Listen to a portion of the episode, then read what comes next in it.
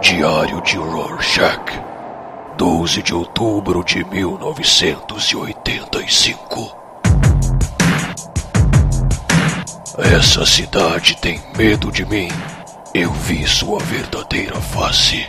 E ela dizia: Ouça-o matando robôs gigantes.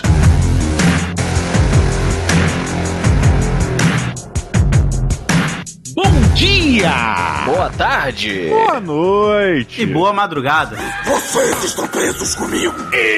Estamos começando mais um Matando Robôs Gigantes. Estamos de olho, hein?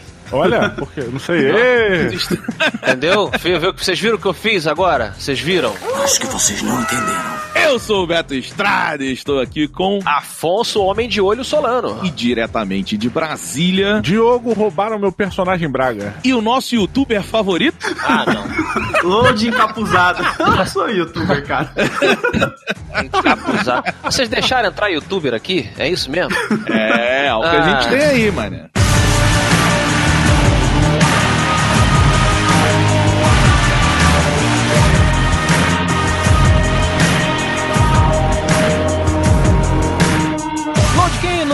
Está familiarizado com a sua arte aí, você além de youtuber, você, você graças a Deus é podcaster também, né?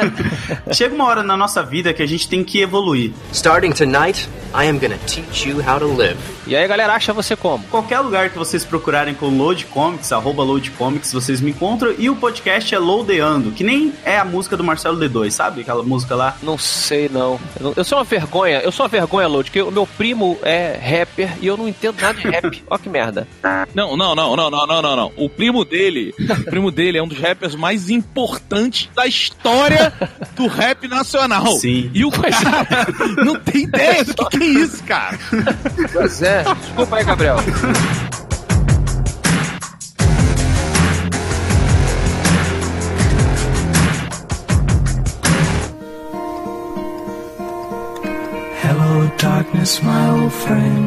Senhoras e senhores, no ano de 1986, o senhor, o bruxo Alan Moore, paria aquele que seria considerado o maior quadrinho de todos os tempos, meus amigos. Estamos falando de Watchmen, a obra-prima que analisou os super-heróis, o ser humano e tudo mais.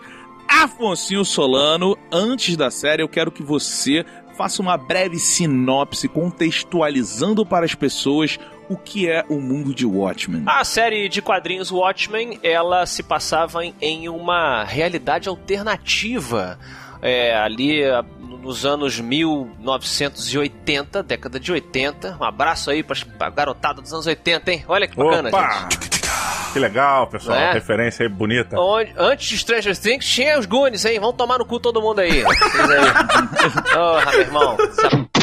E aí, quer dizer, é um mundo onde os vigilantes, não necessariamente com superpoderes, são uma realidade. Eles ajudam ali a polícia a combater o crime, etc. É, o único que tem superpoderes é o Dr. Manhattan, aquele maluco azul pelado, que no filme tem um pinto maior do que nos quadrinhos. Fica uma trivia aí para todos. E aí a história vai sendo alterada, né? Conforme essas pessoas fazem parte de grandes acontecimentos históricos, a guerra. Posso fazer uma adendo e interromper essa construção maneira de subida do podcast? Do podcast? É, isso aí, é normal. Criei um novo personagem aqui, fica a ideia aí pra Netflix roubar. é um personagem chamado Etc. O poder dele é que ele sempre tem alguma coisa pra acrescentar. Olha aí!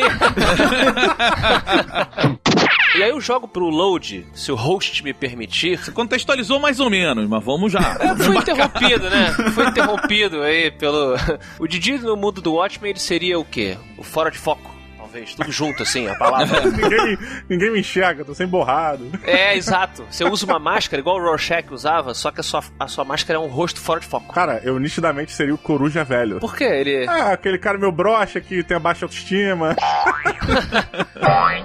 mas, mas é porque esse tipo de, de releitura do que o super-herói é, e na verdade eles eram todos é, pessoas inseguras, né? E não, não eram aquelas imagens, aqueles mitos que eles passavam pro público, é, a revista original mexia. E, no caso, a série é uma continuação, na é verdade, Lula. Estamos em 2019. Se passa 30 anos depois, né, daquela explosão com a Lula que teve, né?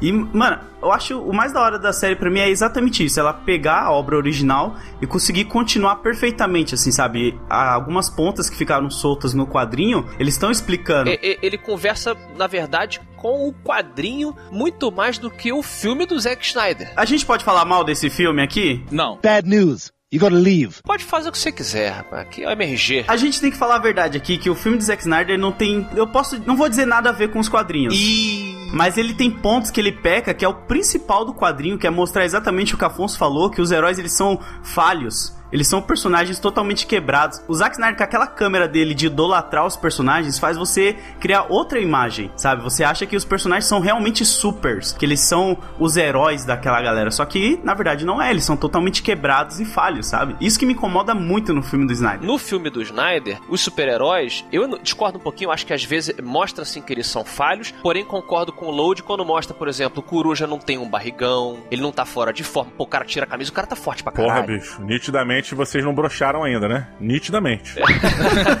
Mas, por exemplo, quando eles dão porrada no filme do Zack Snyder, eles são super pessoas. Os bandidos vão longe, eles quebram parede com um soco. No quadrinho, eles são algo mais próximo do Batman. Ele é uma pessoa muito treinada, mas é uma pessoa que tem osso, carne. E eles são mais merdas quando eles estão sem a, sem a máscara. É, mas assim, tem também. É, é porque eu, eu acho que, assim, os fãs do quadrinho, e eu, óbvio que o quadrinho é muito melhor e tal, eu gosto muito do quadrinho também. É. é, eles têm um problema muito grande com a adaptação. E a gente tem que lembrar que, assim, cara, é, se esse quadrinho fosse ser adaptado num filme, esse filme ainda estaria passando desde o dia do lançamento. Porque é muita coisa para você contar, para você contextualizar. Então, eu acho que não. Eu acho que o Zack Snyder fez uma adaptação muito boa. Sim. Mas o, o seriado é de um dos criadores do Lost também, né? E ele falou, ele já falou, ele falou assim, cara, eu tô olhando pros quadrinhos, eu tô, eu tô pegando os quadrinhos, mas em alguns momentos a gente vai sim trabalhar em cima do que o Zack Snyder fez. Então é um mix.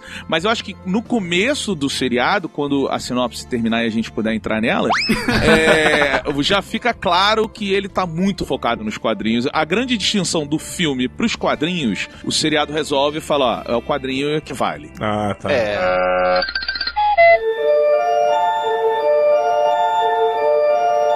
Então, Load, que está acontecendo nesse universo de 2019 de Watchmen? Então, a série ela é exatamente isso que o Afonso falou, né? Ambientada em 2019, após os eventos da HQ, né? De Watchmen. E a gente tem aí a Regina King, né? Que ela faz a Angela Albert, né? Que é uma policial ali, detetive, que ela tá investigando o assassinato de um colega dela ali, que morreu e ninguém sabe até agora quem matou ele exatamente. Mas nesse mesmo universo, os policiais eles também estão utilizando máscara agora, o que é mais interessante, né? Porque antes, nas, nas histórias em quadrinhos, a gente não tinha esse negócio dos policiais utilizarem máscaras, apenas os heróis mesmo. E também tem um lance para proteger as identidades dele e combater a sétima cavalaria, né? Que são as pessoas que utilizam Olha aí. as máscaras do Rorschach, que viraram supremacistas brancos, que causou uma grande confusão aí na internet também, esse lance do Rorschach. Vamos falar sobre isso. Você tá satisfeito com a sinopse, host? Tô. Inclusive, eu, eu, eu vou embalar, eu já vou embalar dizendo que uma das paradas fodas que o, que o seriado faz, diferente daquela série de quadrinhos Before Watchmen, é primeiro se distanciar, aceitar que, olha só, aquilo aconteceu e o mundo sofreu uma mudança muito grande por tudo aquilo que aconteceu. Agora, 30 anos depois, sem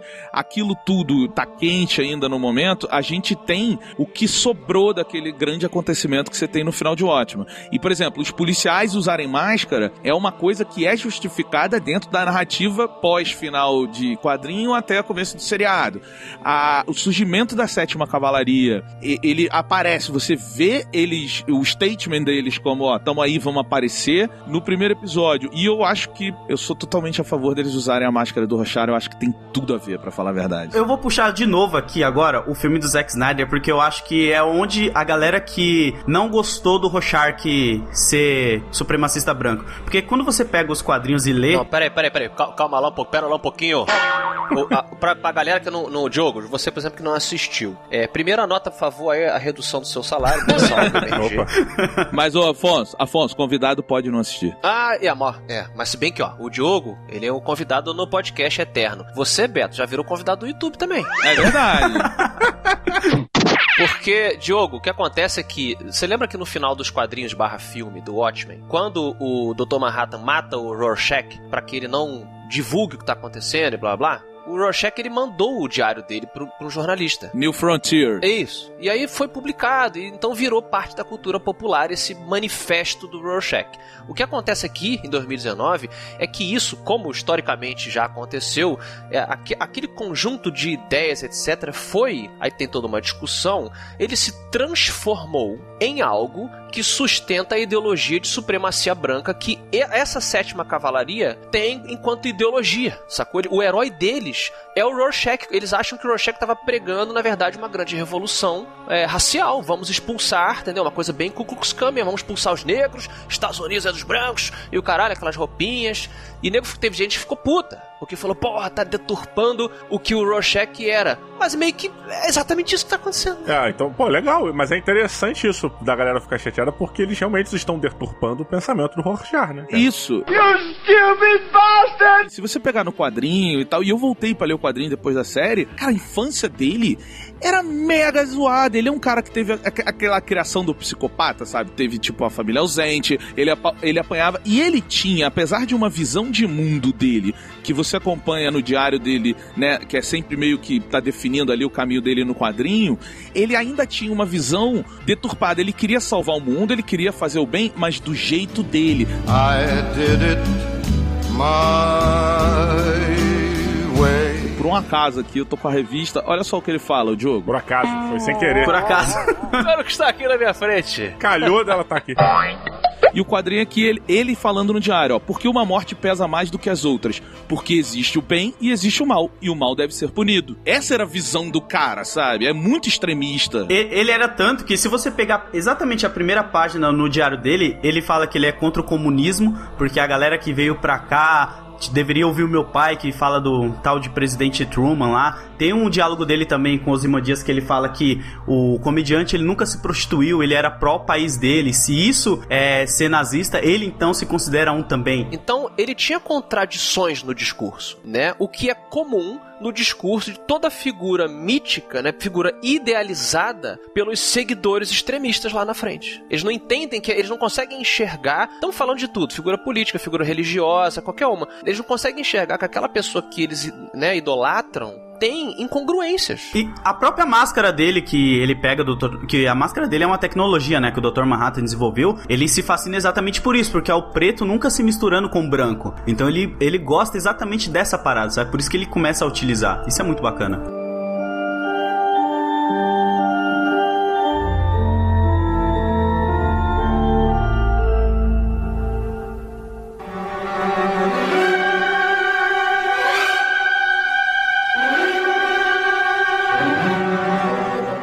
Questionamento pra vocês. A gente leu o, o Watchman há bastante tempo, a gente sabe da importância do Watchman, principalmente próximo à sua época de lançamento, e, e principalmente como um marco nos quadrinhos de talvez ser o primeiro quadrinho que fale sobre si próprio, né? Que fale um pouco sobre a mídia, que analise um pouco a estrutura é, de heróis, que fale sobre si mesmo.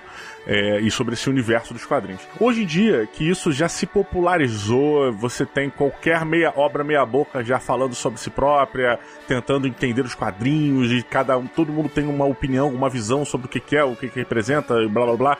O Ótimo ele continua sendo um clássico da maneira como ele foi, meio que revolucionário, sabe, tipo abordando os temas que não, sabe, ele continua te- tendo esse diferencial. Eu acho que o Watchmen tá indo pra uma linha mais atual com o que a gente tem em 2019 na questão política mesmo, sabe? Olha a confusão que tá a política no mundo e olha como o Watchmen tá tratando disso aqui, sabe? what are you saying? Eu acho que a revista se torna mais relevante ainda quando você pega ela pra ler e você vê que ela ainda está atual. A, a ponto de, de ter uma série que a série consegue renovar o discurso dela, atualizar, continuando, sem fazer um remake, sem fazer um reboot, sem fazer nada. É, e a gente citou, não tem como, Didi, não trazer o, o nome do Alan Moore, mas é, para quem conhece um pouco da relação dele com a indústria dos, dos quadrinhos e com os nomes de super-heróis, sabe que ele ele odeia o super-herói, né? Acho que já chegamos nesse ponto. O Alan Moore odeia o super-herói, ele fala claramente, ele acha ridículo, ele, é, de como que a indústria ordenha as suas propriedades intelectuais até a última gota, ele pediu para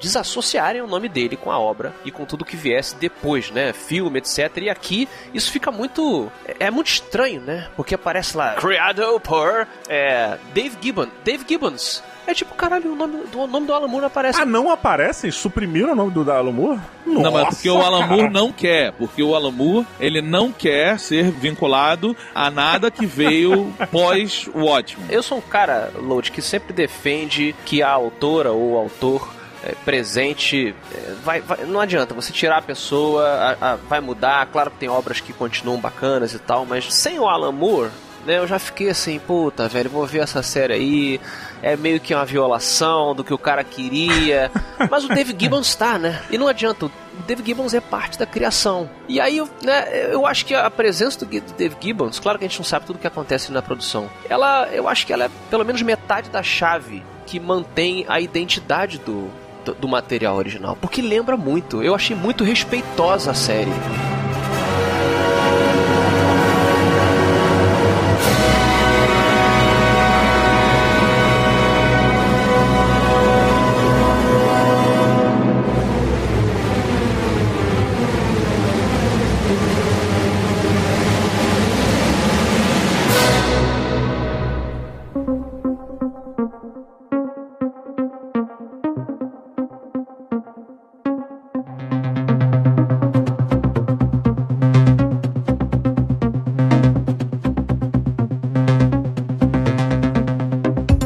Amigos, estamos chegando aqui nesse momento de, de conclusão de pensamento, onde todas as variáveis e pensamentos desconexos se amarram numa linha incrível. Roberto Duque Estrada, você que é um cara aí que tem diâmetro suficiente para englobar coisas grandes, mata ou pilota Watchman, não por Alan Moore.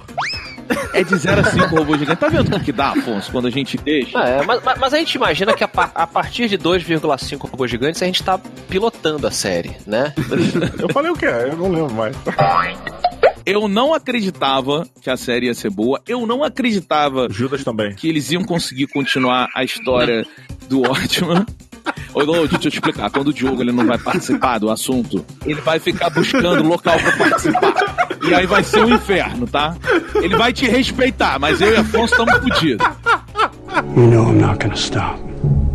Eu acho o quadrinho do Ótimo ainda um dos melhores de todos. Assim, o Load citou o meu favorito, e que eu já falei mais uma vez, que é o Mouse. Eu acho, puta, a maior obra-prima dos quadrinhos. Oh, wow, you look pretty cool. Então, assim, eu, eu acho que o Alan Moore, ele, ele para mim, ele tá no, no, no time dos maiores, assim, junto com o Neil Gaiman, junto com uns caras, assim, que se diferenciam de outros que são muito bons, são excelentes e tal. Afonso Solano tá nesse time aí também, né? Muito obrigado, Load. Porra, garantindo a próxima participação aqui na MRG, hein?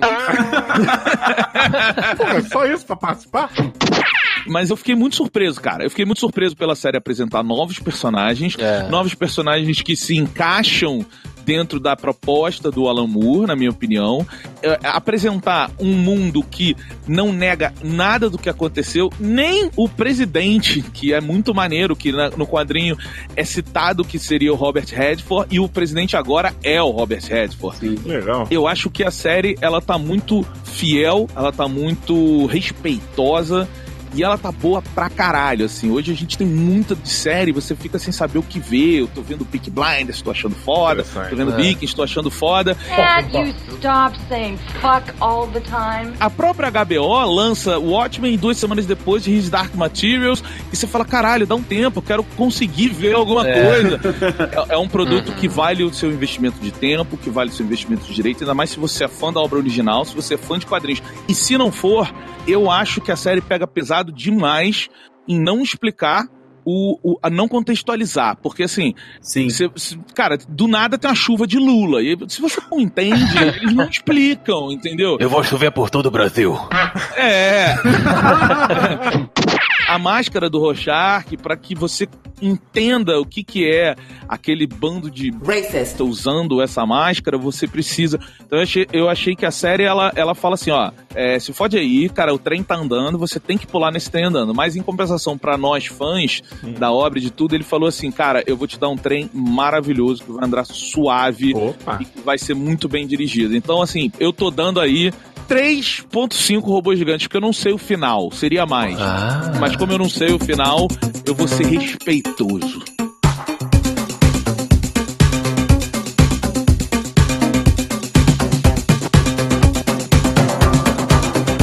Lodi, apesar dos criadores do Matando Robô Gigante serem todos mestiços, como a maioria dos brasileiros, nós não somos negros, não podemos nos colocar enquanto pessoas negras. Então, apesar da gente poder falar sobre o tema, a gente não pode falar enquanto é, homens negros. Você pode falar enquanto homem negro e a série tem que falar sobre isso. Sim. Eu quero saber se isso gerou em você uma identificação com o problema discutido particular. É, eu, eu não vou dizer que gerou uma identificação.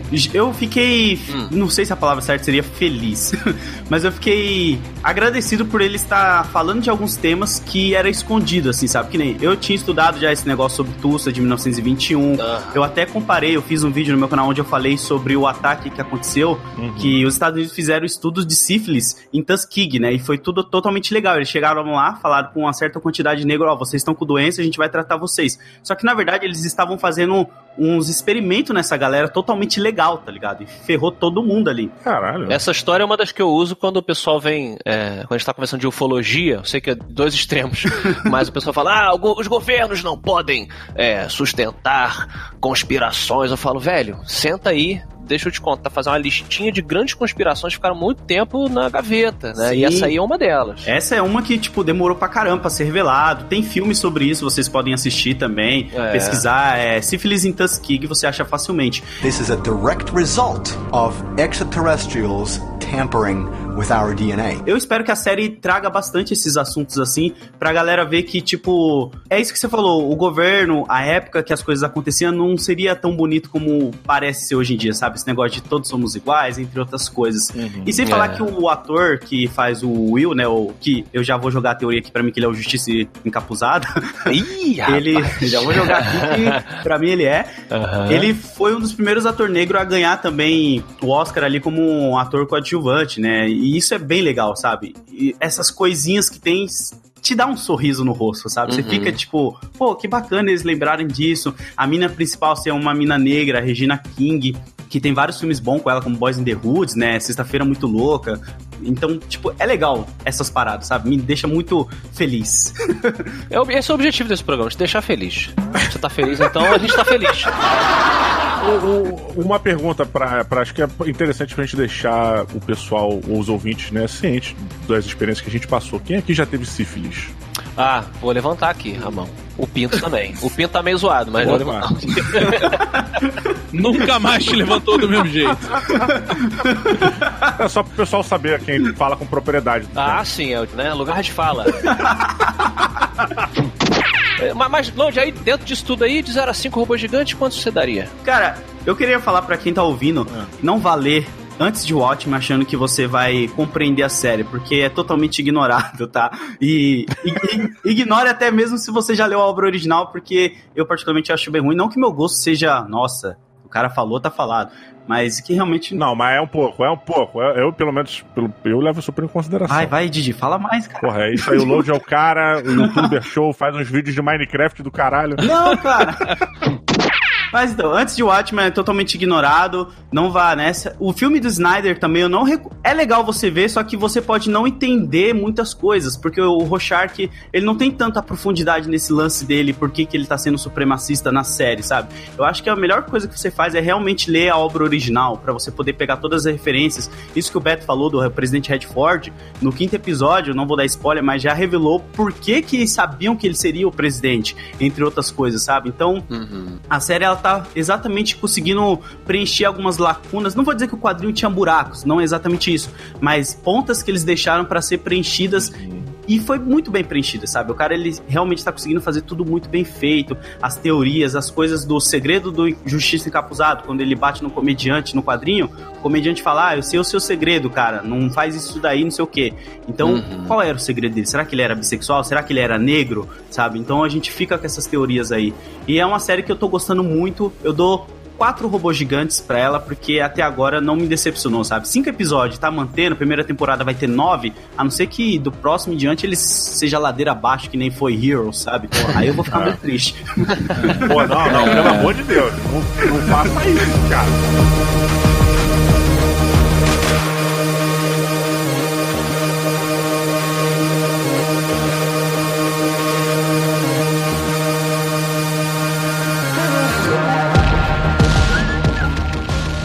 Afonso Solano, finalmente a real opinião que importa nesse Por programa. Mentira, sim. claro, todas importam.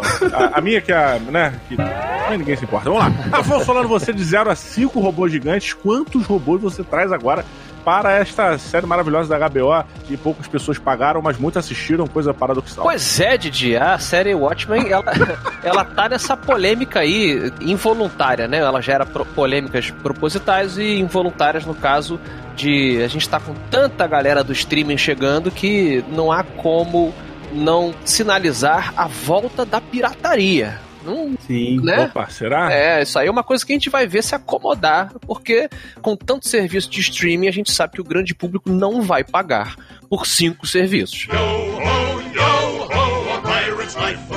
Né? Então é, a galera vai escolher um, um ou dois, pelo menos o- a galera tá, tá comentando isso, e o resto vai piratear. Não, mas olha só, eu acho que isso cabe até a gente fazer um programa sobre isso, que é muito interessante, é, porque tem muitas variáveis, principalmente o preço, né? A gente tem um É. Netflix aí a 45 contos e um Amazon Prime aí a 9 reais. Né? É, Então, então assim, acaba que acaba que o Watchmen, ele pode fazer essa diferença. Se ele continuar nessa qualidade que eu concordo com todos vocês, eu realmente não esperava que ele fosse tão bom. Sim. Eu tava nessa vibe tipo, ah, cara, sem o Alan Moore, gosto do Dave Gibbons, mas é foda e tal. E o Damon e toda a galera lá tá, estão se esforçando, dá pra ver que eles realmente amam a parada.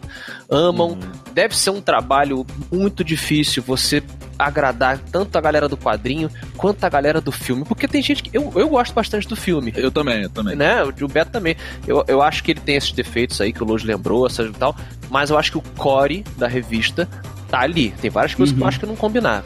E você fazer a estética combinar com aquilo sem violar o que o quadrinho está. Nossa, é um bagulho que eu lembro de ter falado no Hobbit. Como é que você vai fazer o filme do Hobbit, que é mais infantil, uhum. sendo que você fez Senhor dos Anéis antes no cinema? É uma confusão.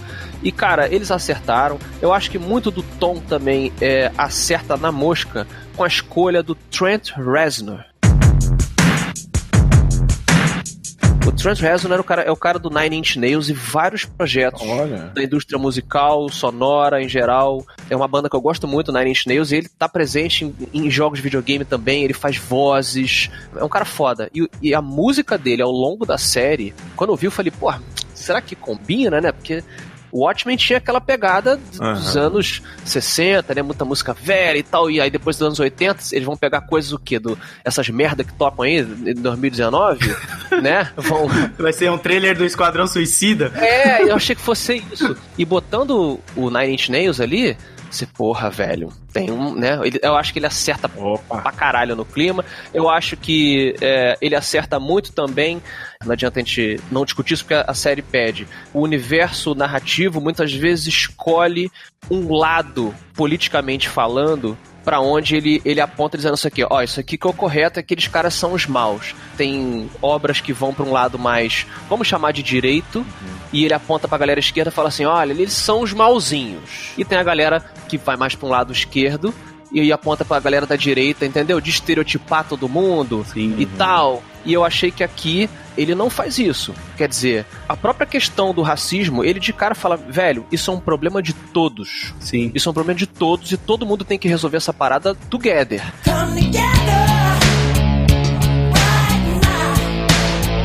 Não é uma série politicamente correta, que venha com um discurso de política de identidade, como eu acabei de falar. E eu gostei disso. Ela desafia algum, algumas questões para todo mundo. Tomara que ela continue nessa linha. Eu tô, vou te falar, no, no, aonde eu estou, eu tô com quatro robôs gigantes também. Olha aí. Fodaça, fodaça, Didi, assista. É, eu só queria deixar aqui no final do programa que eu não gosto do Watchmen, acho que tem muito balão e pouco desenho. É, né? Muito chato. Se eu quiser ler um livro, eu, porra, eu compro um livro. Toma tudo.